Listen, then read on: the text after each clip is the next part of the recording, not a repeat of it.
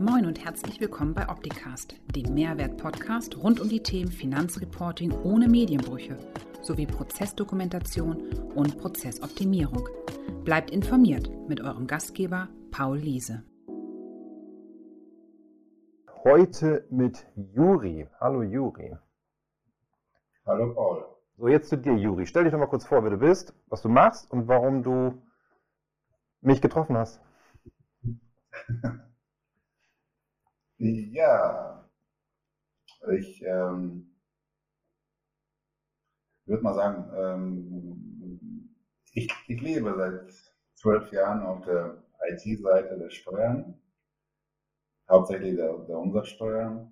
Ähm, wer bin ich? Ich bin Juri Loch und ähm, ja, leite seit zweieinhalb Jahren mein eigenes Unternehmen, ein kleines Unternehmen, bisher bestehend nur aus mir und äh, betreue äh, viele, viele Mandanten ähm, in Bezug auf die Kontrolle der Daten, tatsächlich der umsatzsteuerlichen Daten in ihren ERP-Systemen, bei der Abbildung in den ERP-Systemen, bei der Validierung, bei der Datenaufbereitung und unter anderem auch bei der, bei der Implementierung von Regelwerken äh, zur Validierung von verschiedenen steuerlichen Daten. Ich bin kein Steuerberater, ich bin Lohnkaufmann und Wirtschaftsinformatiker, ähm, was mir erlaubt, eben zwischen diesen beiden Welten zu leben oder in beide Sprachen zu sprechen. Ich verstehe sowohl die Steuerberater als auch die IT-Leute. Ähm, das bin ich. Ja, genau. Wir beide sind uns, glaube ich, auf LinkedIn über den Weg gelaufen, über den digitalen Weg, ne? Und ja. ähm, Kurz danach hast du gesagt, ich bin in Hamburg, kann ich mal vorbeikommen? Ich war total überrascht, Pandemie, wenn jemand will sich persönlich treffen. Und dann bist du hier in Hamburg gewesen bei uns und haben uns ausgetauscht. Und ähm, dann hast du mir auch mal gezeigt, was deine Software tut. Das wollen wir jetzt heute nicht zeigen, aber wir werden in der Tonspur darüber sprechen. Du hast es eben schon angedeutet. Umsatzsteuer ist so dein Thema, was wohl Unternehmen dabei hilft.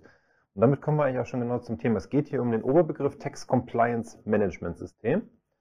Und du bist derjenige, der anfängt, mit den Mandanten oder mit deinen Kunden die Daten zu analysieren. Jetzt die erste Frage vorneweg. Was kannst du behaupten, was brauchst du, um Daten analysieren zu können? Naja, es ist, es, es ist ein in sich geschlossener Kreis eigentlich. Ich muss ähm, natürlich erst feststellen, was ich für Geschäftsprozesse habe, was macht das Unternehmen, weil einfach so äh, darauf loszuanalysieren, ist nicht, nicht der optimale Weg. Das heißt, ich muss äh, über eine grundlegende Information verfügen, was das Unternehmen macht, wenn es ein Produktions- und Handelsunternehmen ist, äh, wo es tätig ist äh, und so weiter, wo es Lagerorte, Registrierungen hat und so weiter.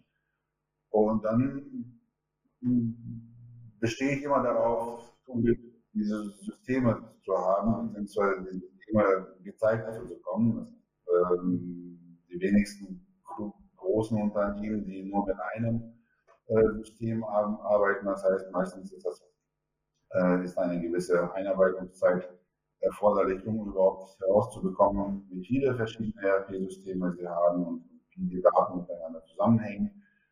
Eben mit dem Ziel, einen Überblick zu verschaffen, was, äh, was da systemseitig läuft bei den Unternehmen. Wie sind, wie sind sie eingestellt, welche Daten werden zwischen den Systemen transferiert, wie kommen sie an? Ähm, wie spielen die Systeme miteinander? Um am Ende festzustellen, ob, ob die ERP-Systeme überhaupt in der Lage sind, von der Infrastruktur her, äh, die Geschäftsprozesse abzubilden. Okay. Ähm, lass, mich mal, lass mich mal kurz da einhaken. Das heißt, wir haben zwei Sachen. Der erste Punkt ist, du möchtest verstehen, was macht das Unternehmen überhaupt? Äh, was verkaufen die? Was haben die für Geschäftsprozesse, um zu dem Ergebnis des Verkaufs zu kommen? Dann möchtest du im zweiten Schritt verstehen, welche Systeme werden dafür genutzt. Ist das ein System, sind es mehrere Systeme und wie laufen die Daten zwischen den Systemen hin und her?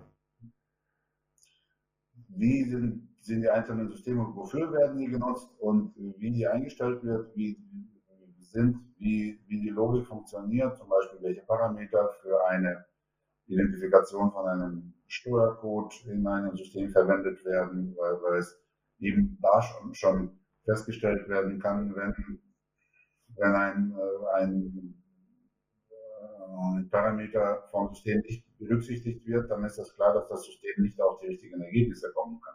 Ja.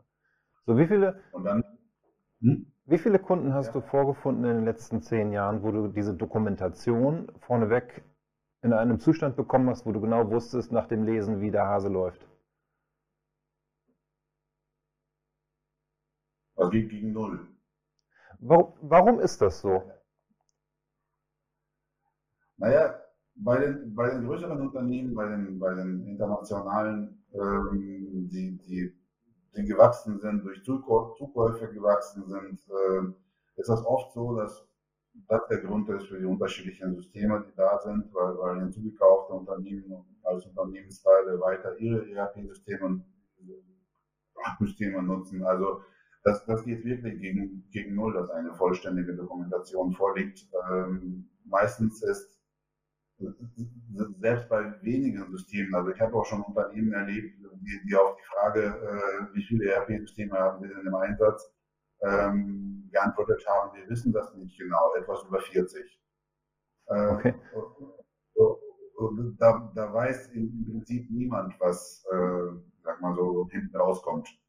Und äh, die Systeme sind auf der anderen Seite so, so komplex und die, die, die, die Mitarbeiter in der Steuerabteilung, die eigentlich dafür verantwortlich sind, dass, da- dass da äh, steuerlich alles, alles richtig funktioniert, sind auch meistens zeit, zeitlich überlastet, sodass das für sie so eine, so eine magische Blackbox ist. Ähm, se- selbst mit dem relativ ähm, stringent nachvollziehbaren SAP ist das oft so, dass, äh, dass niemand weiß, wie, wie, es, wie es funktioniert, also von denen, die, die dafür verantwortlich sind. Ähm, das, das wird der Grund sein, aber das Okay. ist eben genau die, die Herausforderung für uns. Ja, also wir halten fest, hättest du am Anfang deiner Aufgaben, die du für Unternehmen tätig ähm, werden sollst, eine Dokumentation, die vollumfänglich ist, würde es dir das Leben einfacher machen. So bist du meistens in der Situation, dass du erstmal lernen musst, wie die Prozesse des Unternehmens sind, wie, welche Systeme dafür verwendet werden, um dann zu gucken, wo die Daten liegen, die du analysieren möchtest. Ist das so? Genau. Das, mhm. genau das, also, also das, me- meistens wissen die Unternehmen ja, was, was sie gesch- geschäftsmäßig machen, äh, was sie an wen verkaufen und was sie produzieren und was sie leisten. Das weiß die Steuerabteilung schon. Aber in den Systemen fehlt es äh, oft, dass, äh, dass man nicht mal identifizieren kann, wo die äh, umsatzsteuerlich relevanten Daten liegen. Dafür, äh, dafür gibt es meistens keine Dokumentation, weil, weil die Systeme auch, also, also die, die, die relevanten Daten relativ äh, weit verteilt sind über die Systeme. Also es, gibt, es, gibt, es gibt vielleicht irgendwo ein äh, extern angedocktes äh, äh, Customer Master Data Management System ähm, und am, am, am Ende passiert da irgendwas, wie, wie zum Beispiel mit einer Umsatzsteuer-ID-Nummer. Wer, wer pflegt sie wo und wo wird sie verwendet? Das ist meistens äh, ja, meine Aufgabe, das herauszufinden durch, durch vieles, vieles Nachfragen. Okay. Jetzt hast du für dich die ganze Information eingesammelt. Was machst du dann als nächstes auf dem Schritt zum Tax Compliance Management System? Du hast mir gesagt, du fängst dann an, Daten zu suchen in den Datenbanken, rauszuziehen und zu analysieren. Wie gehst du da vor? Das ist auch für, die, die, die, die, meistverwendeten Systeme, wie, wie es äh, SAP funktioniert, das relativ gut, dass ich äh, bestimmte Datentabellen abziehe oder abziehen lasse und die dann auswerte, die mir dann, die mir dann mehr sagen über die Einstellungen als das, was, was mir erzählt wird. Ähm, wie bei SAP zum Beispiel die, die Zugriffsfolge, die relevanten Konditionstypen äh, für die Umsatzsteuer jetzt. jetzt das, ist, das ist relativ äh, standardisierbar. Natürlich Mhm. gibt es hier und da äh, kundenspezifische An Anpassungen, aber im, im Großen und Ganzen kann man schon sehr, sehr viel mit einem Standarddatenset äh, verstehen, was, ich sag mal so, der, der Autor dieses System, Systems sich dabei gedacht hat. Ähm, das, das ist eben der, der, ähm, der, der erste Schritt im System, um festzustellen, ob, äh, ob das System richtig eingestellt ist. Also die, die, die, die Komponente, die programmtechnische Komponente von, von einem Text Compliance Management System. Weil wenn ich da, schon feststelle, dass, dass äh, ERP-Prozesse systematisch fal falsch laufen, dann ist, ist das ein Punkt, den man auf jeden, auf jeden Fall in Angriff nehmen muss. Da muss ich mal kurz ähm, einhaken. Entschuldige. Woran machst du fest, dass der Prozess systematisch falsch läuft? Weil du vorher kennengelernt hast, wie das Unternehmen arbeiten möchte in seiner Prozesssicht oder weil du feststellst, dass die Daten qualitativ nicht gut sind? Also äh, das ist ein Abgleich zwischen dem, zwischen dem, was das Unternehmen macht und dem, ähm, wie, und den Einstellungen der Infrastruktur in einem ERP-System. Äh, von dem, was ein Unternehmen macht, von den Businessprozessen, ähm, komme ich darauf, welche, welche Entscheidungsparameter wichtig sind.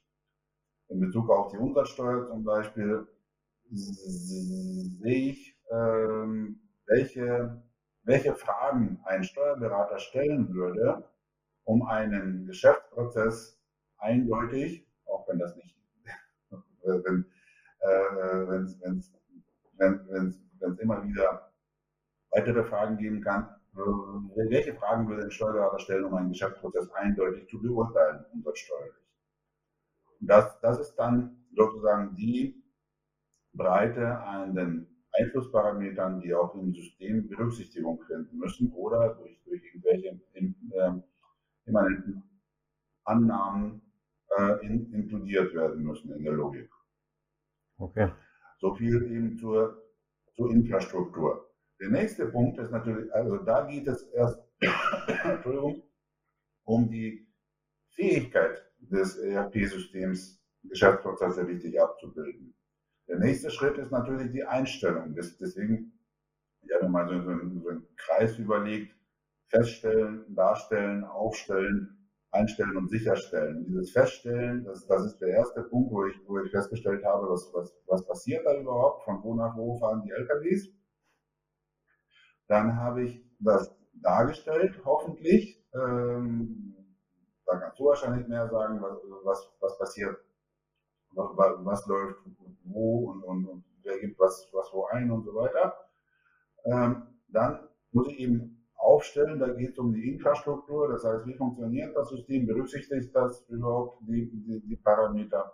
Dann muss ich das einstellen. Das heißt, wenn äh, auf, der, auf der Infrastruktur, die wie zum Beispiel in der, in der Konditionstechnik in SAP eingestellt ist, schaue ich mir die, die konkret eingerichteten Konditionssätze. Ein ganz einfaches Beispiel, wenn ich wenn ich Lieferungen, äh, gemeinschaftliche Lieferungen von Deutschland habe und äh, ich, ich, stelle fest, äh, das sind Konditionssätze nur irgendwie für drei EU-Länder, ähm, dann frage ich nach, was macht ihr denn, wenn, wenn, wenn morgen äh, ins vierte Land geliefert wird? Also das ist jetzt ein total einfaches Beispiel, aber da, da, da, benutze ich solche Möglichkeiten mit, mit Aus, Auswertung und Gesamtdarstellung auf einem Blatt, da immer 250.000 Konditionssätze auf einem A4-Blatt, damit, dass man so eine Struktur erkennt, ob da, ob da etwas fehlt. Ja. Das, das ist sozusagen der, der, der zweite Schritt oder der, der erste wirkliche Datenanalyse-Schritt bei einem ERP-System. Hm sowas kommen, kommen, kommen meistens äh, ja, sehr interessante äh, Vorschläge zur äh, Vervollständigung von einem, von einem System. Auch, auch solche Einstellungen bei, bei Daten, du, glaubst nicht, wie viele, wie viele ERP-Systeme noch nicht mitbekommen, dass, äh, mitbekommen haben, dass Kroatien seit dem 1.7.2013 in der EU ist. Okay. das, das, das, das sind solche Punkte, die dabei rauskommen. Das heißt, diese Kontrollenmaßnahmen, die du dann durchführst auf Basis der Daten, führt dazu, die Qualität im System zu verbessern. Jetzt heißt es ja im ja. Text Compliance Management System ja nicht nur ähm, die Prozesse dokumentieren und dann in der Datenmasse zu prüfen, ob die Prozesse auch so gelebt werden, sondern es geht ja auch darum, das nicht nur, das kontrolliert, permanent zu machen. Äh, welche Rhythmen empfiehlst du da deinen Kunden etwas kontrollieren, diese Kontrollmaßnahmen durchzulaufen? Äh, ist das abhängig von der Thematik oder sagst du, das sollte man einmal im Monat machen, einmal im Jahr, einmal im halben Jahr, mit dem Jahresabschluss? Was empfiehlst du denen?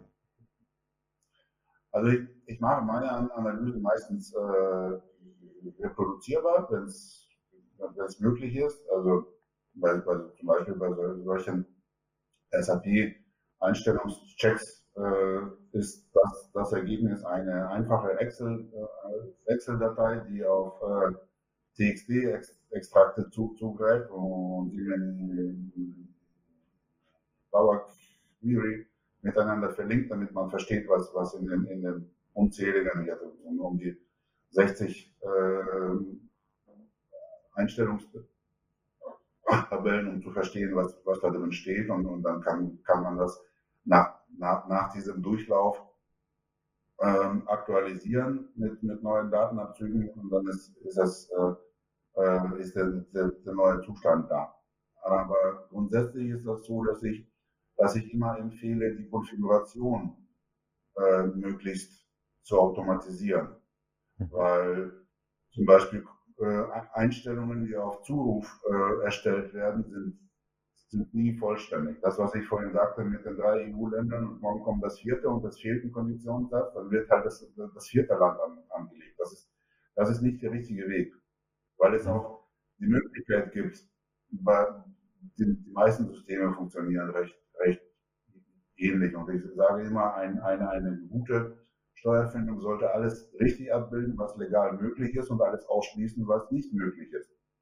Der Punkt ist, dass, äh, dass ein System so eingestellt werden kann, dass, dass, dass wenn eben bei diesen vier, bei, bei, bei, bei den drei EU-Ländern das, das vierte fehlt, dass, dass, dass dann in, in, in diesem späteren Verlauf von so einem Entscheidungsbaum irgendwas ermittelt wird, was gar nicht richtig ist. Und das, das ist eben das, das Problem. Deswegen empfehle ich immer bei dem Schritt, eine automatische Logik, äh, logische, ein automatisches, logisches äh, Konfigurationsmanagement ein, einzurichten. Da mhm. gibt es äh, auch äh, ganz gute, ganz gute Tools und, und Vorgehensweisen. Okay. Also hier sind wir noch nicht bei den, bei den, bei den Transaktionsdaten. Wir haben bisher nur, nur über Einstellungen gesprochen. Ja. So dann, Genau, dann habe ich gelernt, dass du eine eigene Lösung entwickelt hast, wo du über entsprechende Statements die Daten, die Transaktionsdaten, wo du es gerade angesprochen hast, extrahierst und darauf dann die Analysen machst. Ähm, was tust du dort für deine Kunden? Ja, es, es ist ähm, aus eben dieser Erfahrung entstanden, dass, äh, dass wir bei solchen Projekten, sagen wir mal so, dass das Rad immer neu erfunden haben jedes Mal, was ich eben erzählt hatte mit dieser, mit dieser Excel äh, und, und, und SAP-Einstellungen. Jedes Mal kostet das sehr viel Zeit, die, die Extrakte zu, zu, zu erstellen und die, und die Analyse darauf, äh, darauf zu fahren. Deswegen war mein Ziel seit, seit, seit vielen Jahren, äh, etwas zu machen, was äh, in, in Form von einem Content Management solche Abfragen direkt in das System des, des Kunden injiziert. Okay. Und das ist das, was ich jetzt in dieser Infrastruktur erstellt habe. Ähm, das heißt, das heißt First und, und, und ja, First steht für, für Flexible Indicator Repository Structure for, Texas, also eine, eine Content Management Maschine für eben solche Sachen, aber, aber nicht nur dafür. Das, was es, was es, was es macht, zum Beispiel für solche Einstellungen, was ich eben gesagt hatte, ich kann natürlich die 60 Tabellen aus SAP extrahieren, äh, mühsam, automatisch oder halbautomatisch oder irgendjemand fliegt sich eine halbe Stunde durch. Oder ich kann in einem bestehenden System äh, wie, wie, wie, wie in SAP äh, solche Views schon sozusagen fertig äh, injizieren.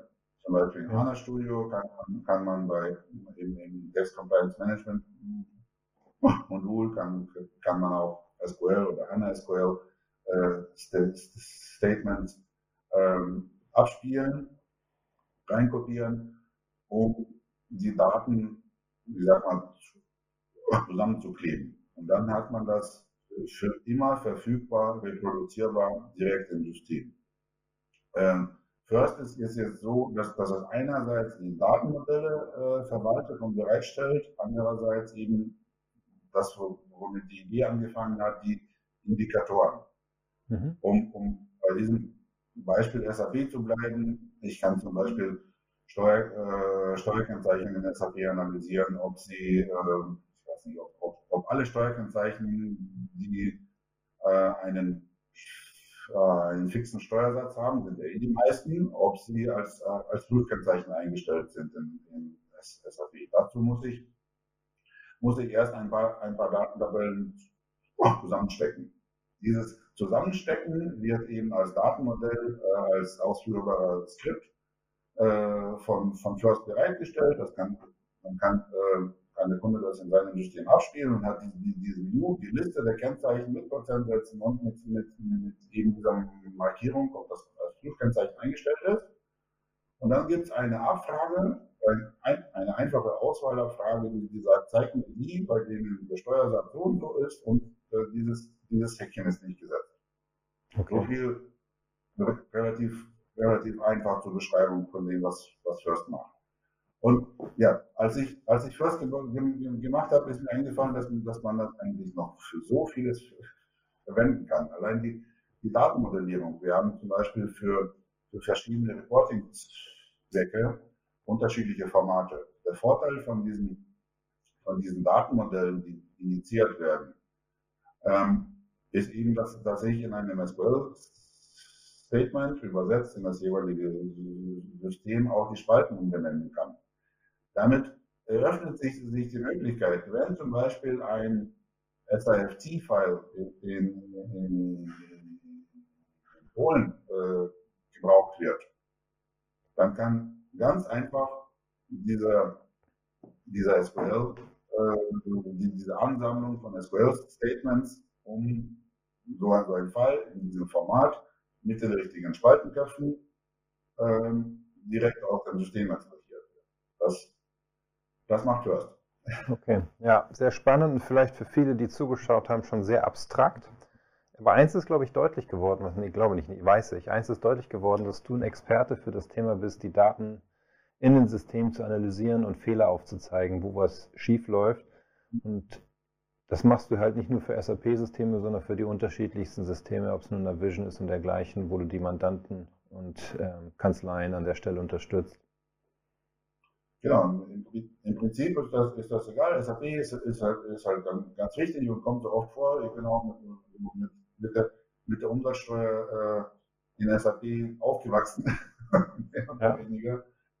Ähm, aber es, es, es ist auch immer wieder interessant, neue Systeme äh, zu sehen. Leider, leider werden, werden das immer, immer weniger neue Systeme, die wir über den Weg laufen, aber äh, das, das, das Prinzip von, einem, von, von einer Funktion, von der, von, von der Steuerfindung ist meistens sehr, sehr ähnlich. Ja. Ähm, ich habe nochmal eine Frage an der Stelle. Wenn du jetzt so ein mittelständisches Unternehmen hast, die innerhalb der EU ihre Sachen verkaufen. Und du fängst jetzt mit denen an, so ein Projekt aufzusetzen. Von dem Beginn des Projektes bis zu der Übergabe von Plattform und Schulung und so weiter. Wie viele Tage dauert sowas? Also ich würde würd mal sagen, äh, mit drei Monaten mindestens sollte man rechnen, weil man äh, also nicht nicht, nicht durchgehend. Meistens ist, ist das so, dass bei, bei Geschäftsprozessmodellierung äh, einige, einige Workshops oder Abstimmungen notwendig sind. Dann muss man schauen äh, mit dem, mit, mit dem ERP-System, mit den, mit den IT-Leuten reden.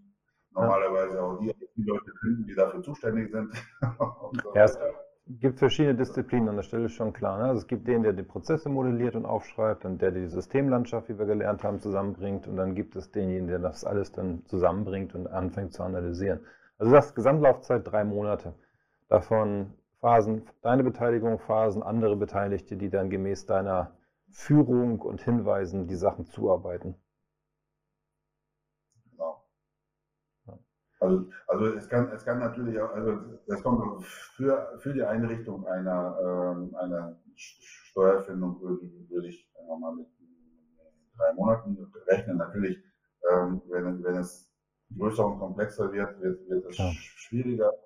Vor allem bei dem, bei dem Beispiel, was du erwähnt hast, ist, ist vermutlich nur ein, ein System im, im Spiel. Bei den, bei den größeren ist nie nur ein System im, im Spiel. Da muss man halt auch über die, über die Prozesse, also oft dauert das schon äh, äh, einige Monate, bis man die richtigen Ansprechpartner für die unterschiedlichen Systeme mal, mal kontaktiert hat und, und verstanden hat, wie die Systeme auch eingestellt sind und aufeinander eingestellt sind. Ich habe jetzt, jetzt, jetzt gerade ein, ein, ein Projekt, wo, gleichzeitig Salesforce und Navision und SAP im Einsatz sind mhm. und die, die drei Systeme transportieren, äh, transportieren Daten untereinander. Ähm, die, die nicht immer im, im, jeweiligen Zielsystem so ankommen, wie sie im, im Abgangssystem losgeschickt wurden.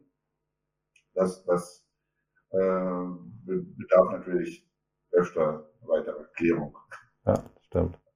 Ja, vielen Dank für deinen Einblick. Ähm, wir haben dich in den jeweiligen Beschreibung der heutigen Sendung verlinkt, sodass wer immer Interesse hat, sich mit Juri mal direkt darüber auszutauschen, das zu vertiefen, was du da tust. Ich kann es nur empfehlen. Ich fand es total spannend, was du mir auch in einem Online-Meeting, was wir da nochmal hatten, gezeigt hast. Ähm, nehmt ihr mit dem Juri Kontakt auf. Und äh, wir nehmen heute nochmal als finales Feedback und Fazit mit ähm, Documentation first. Also erst dokumentieren, Geschäftsprozesse modellieren, dann können wir nach hinten raus auch Daten analysieren und prüfen, ob das richtig ist, was in den Daten steckt und zu unseren Prozessen im Unternehmen passt. An der Stelle schon mal vielen Dank, Juri. Und nächste Woche Freitag sind wir nicht live, weil die HSP ist im Wald wir werden dann danach einen Film zur Verfügung stellen. Ähm, das heißt HSP Live um 11 mal nicht live, sondern aufgezeichnet und werden wir dann später zur Verfügung stellen und streamen. Wir sind im Wald und pflanzen Bäume. Und warum wir das tun, es geht nicht um CO2, so viel sei gesagt, ähm, werden wir euch dann erzählen und erklären in dem Video, Wir werden auch mit einem Förster, der uns dort in dem Projekt unterstützt, interviewen und ihn mal fragen, warum wir das machen und was der Grund ist oder was die positiven Effekte dadurch sind. In dem Sinne, Juri, ich wünsche dir ein schönes Wochenende. Danke, dass du da warst. Allen, die ja, zugeschaut haben, bleibt gesund, schönes Wochenende, genießt das sonnige Wetter. Zumindest hier in Hamburg haben wir goldenen Oktober. Tolle Sonne, blauer Himmel gestern und heute. Genießt es, macht's gut. Bis bald. Tschüss. Das war Opticast. Ich hoffe, es hat Ihnen gefallen. Für alle Neuigkeiten von HSP folgen Sie uns gerne auf Facebook, YouTube, LinkedIn, Xing, Twitter oder Instagram. Tschüss, bis zum nächsten Mal.